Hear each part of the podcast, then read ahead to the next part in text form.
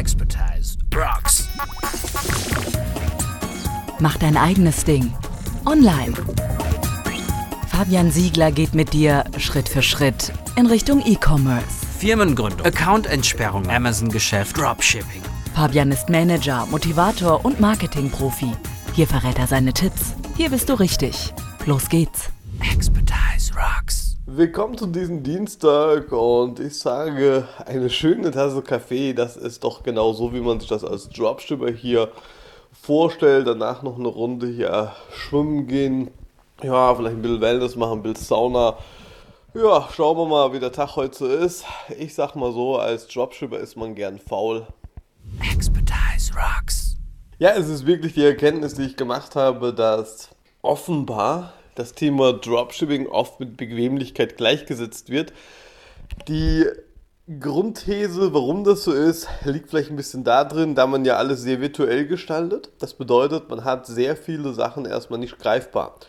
Im Normalfall am Anfang erstmal keine direkten Mitarbeiter um sich rum. Man hat natürlich äh, so gesehen auch das ganze Thema Lager nicht. Man hat also sehr viele Sachen, die man so in einem klassischen Gewerbebetrieb hat, nicht. Ja, keine Büroflächen angemietet und all das. Und deswegen ist man natürlich so in so seinem, sagen wir mal, Zuhause, ne, in seinem gewohnten Umgebungsbereich. Und jetzt ist natürlich das Problem, dass daraus oftmals Bequemlichkeit resultiert. Und das sehen wir natürlich immer dann, wenn uns Anfragen reichen, völlig losgelöst in welchem Stadium, dass sehr oft vieles mit ein bisschen mehr aus der Komfortzone, wenn man da rausging aus dieser Komfortzone, erreichbar wäre.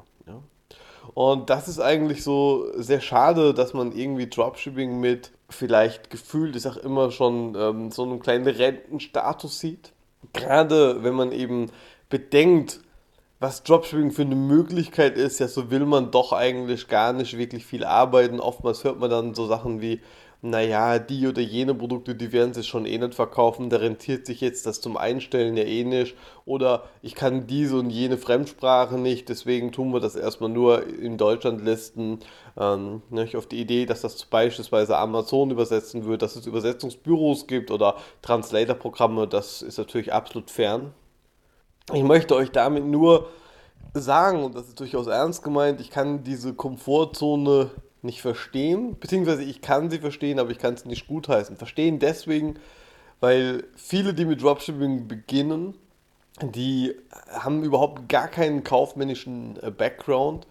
Ähm, das sehen wir zum Beispiel bei dem Thema äh, Preiskalkulation. Da wurde ich so oft so detailliert gefragt. Das hat jetzt dazu geführt, dass ich mich hingesetzt habe und habe wirklich das Ganze nochmal aufgearbeitet und das für möglichst viele Szenarien als Beispiel. Das werde ich euch morgen präsentieren, eine Preiskalkulation. Und ich könnte jetzt schon eigentlich äh, sicher sein, dass sehr viele, beispielsweise nur auf Amazon, die Preise falsch kalkulieren. Aufgrund dieser ganzen Mehrwertsteuersituation mit Luxemburg und 15% Verkaufsgebühren, die faktisch vielleicht gar keine 15, sondern 18% sind. Aber dazu soll es morgen gehen. Ich will nur sagen, das verstehe ich, ja, wenn die kaufmännische Grundlage fehlt, ähm, dass man da vielleicht Nachholbedarf hat. Das kann ich durchaus verstehen. Und vor allen Dingen lobe ich alle, die sich das auch eingestehen, insofern, dass sie fragen. Ja, denn deswegen sind wir zum Beispiel auch hier. Also, das muss man richtig verstehen. Jeder, der fragt, das finde ich gut, denn der geht aus seiner Komfortzone raus, er merkt, er muss da was tun. Aber dann im zweiten Schritt ist es natürlich mit den Fragen, wenn die Antwort kommt, nicht getan. Denn dann muss man natürlich auch handeln. Und das sehen wir natürlich genauso oft durch äh, alle Academy-Reihen, die wir so gemacht haben, durch, durch alle Workshops, durch, also wirklich so einmal ganz querbeet durch und natürlich auch durch unzählige anderen Fälle. Ähm, wenn man den Handlungsaufforderungen auftragt oder Tipps, Inputs gibt, ist es ein sehr geringer Bruchteil nur der Menschen, die das wirklich tun. Auch bei den Academies, es wird oberflächlich geschaut und man will unbedingt von Woche 1 auf 25, äh, man will aber keine 25 Wochen warten, man will das in einer Woche machen, man will durchbrechen. Die Motivation ist hoch, aber nur eben am Anfang und in der zweiten Woche ist Ernüchterung. Und genau so geht uns das eigentlich tagtäglich, dass die Motivation nachlässt, weil der Erfolg ausbleibt, aber dass der ausbleibt, weil man einfach selber demotiviert ist, weil man selber vielleicht in dieser Komfortzone verharrt und erstarrt, das wird oftmals leider verkannt. Und das finde ich sehr schade.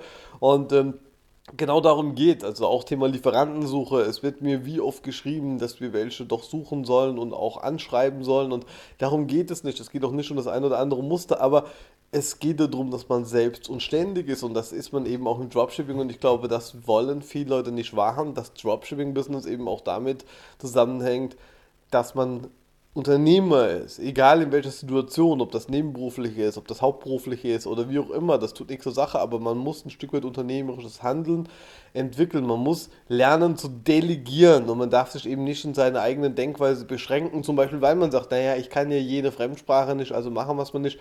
Oder gestern hatte ich so ein Beispiel, wir hatten einen Kundenkontakt, der einen Lieferanten angefragt hatte, wo es darum ging, ob der Lieferant nach Deutschland liefert. Und da war so die erste Reaktion des äh, Lieferanten und natürlich deswegen auch vom Kunden, nee, das tut er nicht. Er sitzt am anderen Ende der Welt, aber er liefert nicht nach Deutschland. Und das ist äh, für 99% wahrscheinlich dann ein K.O.-Kriterium. Die sagen, nein, der tut das nicht liefern und wir können es in Deutschland nicht verkaufen. Und dabei ging es in dem Fall um wirklich sehr ja, sehr schöne Produkte, sehr teure Produkte, sehr wirklich auch unikate Produkte, die durchaus einen extremen Marktwert hätten, gerade jetzt zur Gartensaison. Und da habe ich gesagt, Mensch, das darf nicht das Kriterium sein, dann suchen wir halt einen Logistiker, der hier das Ganze organisiert. Also wir organisieren das selber, wir gehen raus aus dieser Komfortzone. Und äh, wenn wir raus aus dieser Komfortzone gehen, dann tun wir eben selber einen Transport organisieren und daraufhin können wir das Problem noch lösen wir sind die Ersten dann im Prinzip, die nach Deutschland eine Logistik organisieren und können es damit verkaufen. Und das gleiche Szenario hatten wir hier mit einem äh, mallorquinischen Kunden vor ein paar Wochen. Der hatte auch ähm, ja, Möbel aus Übersee, also sehr sperrige Möbel von über 10 Meter Länge, also auch Tische, Konferenztische und ähnliches. Und da war das gleiche Case.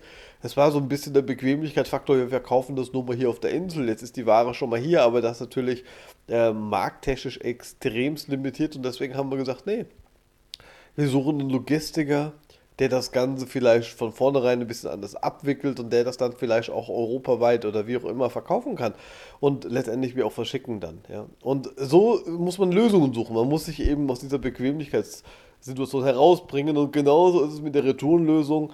Ähm, auch da arbeite ich momentan noch an einem Quenchen mehr, weil ich ja sehr oft gefragt werde, wie ist das denn mit Retourenlösungen und dies und das. Und ähm, wir haben ja diese Koreon-Lösung, aber sie setzt eben noch nicht tiefgründig genug an, deswegen recherchiere ich hier weiter und ich ähm, mache auch hier den Job gefühlt für gerade mindestens wirklich 35 bis 40 Anfragen. Plus vielleicht der, der Grauzahlenbereich, der sich nie traut, hier zu melden. Das heißt, mit anderen Worten, es hätten 35 oder 40 andere Leute Minimum, ja, von denen ich weiß, die Initiative ergreifen können, eine tiefer gehende Leistung und ähm, Lösung zu finden, für ihr eigenes Business wohlgemerkt. Und es wird erwartet, dass wir das tun. Und wir tun es, wir tun es gerne und wir stellen uns diese Herausforderungen, aber es ist eben damit oftmals nicht getan. Und das ist sehr, sehr schade, dass es einfach so diesen Bequemlichkeitsfaktor hat nach dem Motto, naja, mir gefällt zwar mein Job nicht, aber vielleicht über Nacht wieder schön. Ja, oder äh, was ich, wie gesagt, grundsätzlich verstehen kann, ist, dass man in den Jobaufbau, in die Visualisierung überhaupt gar wenig Mühe und Liebe zum Detail steckt oder dass eben sehr viele ja, Versandhändler, um es mal so zu nennen, losgelöst, ob sie jetzt Dropshipping machen, eben auf den ganzen eigenen Webshop verzichten, nur mit einer Landingpage unterwegs sind. Aber das funktioniert eben nicht, wenn du ein Fachhandelskonzept haben willst. Das heißt, wenn du hochwertige Marken, und da sind wir wieder beim Thema Lieferantensuche, angehen willst. Wer einen hochwertigen, Lieferanten angehen will, der muss Präsenz zeigen. Und er muss die Treppe, wie man so schön sagt, von oben kehren. Er muss deswegen zeigen, ja, wir meinen das ernst und ob das mit einer Landingpage oder gar ohne irgendwas ist und nur als reiner Amazon-Verkäufer, auch die Leute gibt es die nur für Amazon verkaufen, das ist eben schwierig und aus der Komfortzone gehen bedeutet vielleicht gerade in diesem Anfangsstadium, wo wir eher eine kleine Company haben, dass wir vielleicht auch insbesondere beim Dropshipping die Lieferantensuche selber tun. Das bedeutet, dass wir es erstmal nicht abdelegieren, sofern ich äh, grundsätzlich für die Delegation bin, aber an der Stelle entwickelt man sehr fahrlässige ja, Kompetenz an falscher Stelle. Denn in dem Moment, wo ich eines der wichtigsten, und das ist eine der wichtigsten Sachen im E-Commerce, aber insbesondere auch im Dropshipping, ist das Thema Lieferanten und Warebeschaffung. Und wenn ich diesen so wichtigen Punkt in einem, ich sag mal, äh, One-Man-People-Business, wenn ich den da outsource, dann gehe ich Gefahr, dass mir das Business komplett entkleidet. Ja, weil wenn ich da jemand ausbilde, der Produkte beschafft, dann ist es eigentlich nur eine Frage der Zeit, bis der abwandert, weil er diese Skills, die er entwickelt hat, natürlich für ein eigenes Business äh, nutzen wird und deswegen viel rentabler das Ganze wahrscheinlich selber in die Hand nimmt, losgelöst, ob er vielleicht zur Konkurrenz mit dem eigenen ähm, Businessbereich, ja, irgendwelche Klauseln, die das vermeiden sollen, mal hingestellt, spätestens nach ein paar Monaten oder meistens nach einem Jahr oder ähnliches, ist das eh hinfällig. Das heißt, früher oder später hat man sich da eine Wettbewerber gezüchtet und Große Firmen, äh, man denkt an Amazon, die natürlich eine Einkaufs- oder eine Beschaffungsabteilung haben, die stehen da so ein bisschen aus dem Rampenlicht, weil das ist logisch. Ja? Aber in einer Ein- oder Zwei-Mann-Betriebssituation, wo man sagt, wir haben hier noch einen eigenen Einkauf, das ist zumindest für den Anfang, glaube ich, schwierig, weil man sich da lieber eben äh, in der Komfortzone bewegt. Ja, man trinkt seinen Kaffee, so wie ich Anfang sagte, man geht lieber mal eine Runde schwimmen und man genießt das Leben, aber man merkt gar nicht, wie ihm das Business in dem Moment entkleidet. Und deswegen ist eines der wichtigsten Punkte im Dropshipping, man muss sich klar machen, es ist ein Geschäft wie jedes andere. Nur weil ich nicht zwingend in einem Büro sitzen muss oder zwingend mit äh, Menschen face to face umgeben sein muss, bedeutet es eben nicht, dass es eine Gemütlichkeit ist. Und ich glaube, das ist das größte Problem bei Dropshipping, die notwendige Disziplin, die man mitbringen muss. Und diese Disziplin ist wirklich elementar losgelöst, in welcher Form man sein Business aufbaut. Und die größte Disziplin haben eigentlich die Leute, die bei uns zum Beispiel eine Academy durchlaufen oder all jene, die sich das bei YouTube einzeln mühselig das Wissen zusammensaugen, denn die haben eine sehr schwierige Lernkurve, eine langwierige in Summe vor sich, wo man von mehreren Monaten redet. Und das kommt natürlich auch dieser These gleich, dass man sagt, man ist ein Experte nach etwa 10.000 Stunden, nachdem man etwas 10.000 Stunden tut. Und das muss man eben auch mal durchrechnen. Jetzt gibt es natürlich Leute, ähm, die kommen in so einen Workshop und das ist natürlich schon mal grundsätzlich der richtige Schritt, wenn man es ein bisschen beschleunigen will. Aber auch da muss man sich natürlich wirklich ähm, die Frage stellen, okay, ist man sich bewusst, dass man hinterher dann trotzdem eigentlich mit dem Arbeiten erst beginnt. Man hat eine Infrastruktur, die dann auch funktioniert, aber wir haben oft das Problem eben, dass auch wenn Bestellungen reinkommen, dass man nicht weiß, einerseits soll der Lieferant alles automatisiert abbilden können, also er soll Bestellungen automatisiert annehmen können mit API-Schnittstellen und mit dies und das. Auf der anderen Seite soll natürlich noch bestmögliche Margen gewährleistet sein und der Lieferant sollte natürlich auch noch ein sehr großzügiges Zahlungsziel haben dass das alles in Summe ein bisschen in die Blaupause des Wunschdenken geht, das ist was, was man ganz klar an dieser Stelle nochmal sagen muss, dass einzelne Faktoren und für sich genommen alle wichtige und auch realistische sind. Das steht außer Abrede, aber gerade für eine neu gegründete Firma, teilweise mit einem Stammkapital von wirklich nur einem Euro, einem symbolischen Euro, das ist ja rein rechtlich mitunter möglich, kann man eben all diese Kombinationen, insbesondere im Hinblick auf Zahlungsziele, nicht erwarten. Und deswegen muss man sich die Frage stellen in seiner Komfortzone, ist es mir wichtig, erstmal Umsatz zu machen, weil wenn es mir wichtig ist, Umsatz zu machen, vom Fleck wegzukommen, was zu bewegen, dann darf in dem Moment nicht der gleiche Anspruch sein. Ich möchte aber Komfort im Sinne von Automatisierung an oberster Stelle stellen. Das heißt, vielleicht habe ich ein Produkt, das sich sehr gut verkauft, aber wenn ich es eben 30 oder 50 Mal bestellen muss, innerhalb einem kurzen Zeitraum, ja innerhalb einem Tag, dass ich dann stöhne. Nein, dann ist es ein Luxusproblem und ich werde das erstmal tun, weil mein Ziel ist Umsatz. Oder ist mein Ziel Bequemlichkeit. Gut, dann suche ich von vornherein aber einen Lieferant, der sämtliche Voraussetzungen technischer Natur schaffen kann. Thema Anbindungen. Und wenn das die Prämisse ist, dann darf ich mich aber nicht beklagen, wenn der Umsatz erstmal rückgängig ist. Und genauso ist es natürlich auch, wenn ich sage, ja, ich möchte erstmal nur ein riesen Zahlungsziel haben, dann finden wir gewiss Lieferanten, die diese Kriterien erfüllen, aber es mag sein, dass es nicht der Bestseller ist. Die Perfektion im E-Commerce und im gesamten Geschäftsleben besteht darin, über die Jahre hinweg sich ein solides, nachhaltiges Business aufzubauen, indem man probiert, all diese Wunschparameter zusammenzuführen. Aber es ist ein Wunschdenken und eine Illusion zu sagen, das haben wir schon direkt am ersten Tag. Wenn es so einen Fall gibt, dann ist das ein ganz, ganz, ganz gewaltiger Glückstreffer. Aber grundsätzlich muss man Prioritäten setzen. Und die Prioritäten setzen bedeutet, wenn ich mir ein Ziel setze, kann ich eigentlich nicht insgeheim erhoffen, dass ein anderes Ziel ja, erreicht wird. Und in dem Falle wäre das genauso wie eben skizziert. Wenn mein Ziel maximaler Umsatz ist, bedeutet das, ich muss in allen Ländern verkaufen aber es bedeutet nicht maximale Bequemlichkeit. Ist maximale Bequemlichkeit im Sinne der Automatisierung das Ziel, dann ist es wahrscheinlich nicht der maximale Umsatz. Und Genauso arbeiten wir auch tagtäglich. Wir haben erst so den automatisierungsgetriebenen Gedanken, wissen, dass wir deswegen den einen oder anderen mit auf der Strecke lassen müssen, weil er zum Beispiel die geforderten Zahlungsarten der Automatismen nicht bieten kann und deswegen aussteigt. Aber das ist ein Preis, den wir bewusst bezahlen, weil Zeit ist Geld und wir möchten eben nicht unbedingt die klassische Arbeitszeit gegen das Geld tauschen. Deswegen ist das ein Ansatz. Und das muss man sich vergegenwärtigen, was ist das oberste Ziel? Und jahrelang war es zum Beispiel bei mir so, da war der, der maximale Umsatzprofit deutlich stärker ausgeprägt und das war mein oberstes Ziel. Aber das habe ich genauso auch gehabt. Dann habe ich eben noch nachts Bestellungen gemacht, ja hunderte oder wirklich tausende von Produkten wortwörtlich pro Tag bestellt. Und damals, gut, das ist über zehn Jahre her mitunter, aber da gab es diese Automatismen nicht. Aber es war niemals die Frage der Bequemlichkeit im Vordergrund gestanden. Es war immer Business.